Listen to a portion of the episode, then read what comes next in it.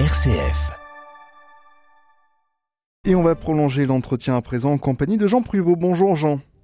Bonjour Simon. Alors Jean, qu'est-ce qu'on peut dire du mot opinion qui est issu du titre de l'ouvrage de Frédéric Michaud, Le sacre de l'opinion? Alors voilà un mot directement issu du latin et qui en somme n'a guère changé de sens en français puisque en latin opinio désigne déjà une croyance et, le verbe latin opinari correspond à avoir telle ou telle idée. Opinari donc avec un sens qui, euh, nous le constatons, a en fait euh, été petit à petit spécialisé. Alors de quand date l'entrée dans la langue française de ces deux mots opinion et opiner, Jean?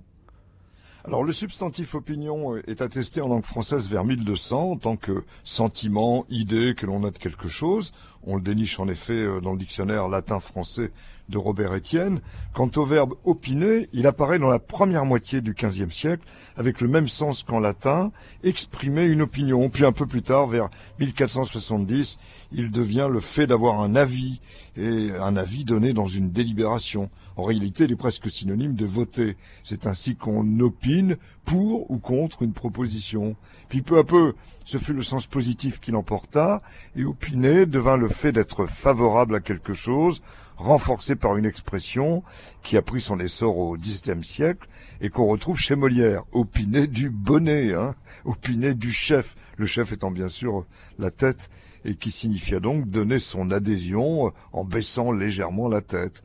Opiner du chef fut même assimilé à donner son adhésion totale à l'avis d'un autre, et, les docteurs en Sorbonne levaient même leur bonnet.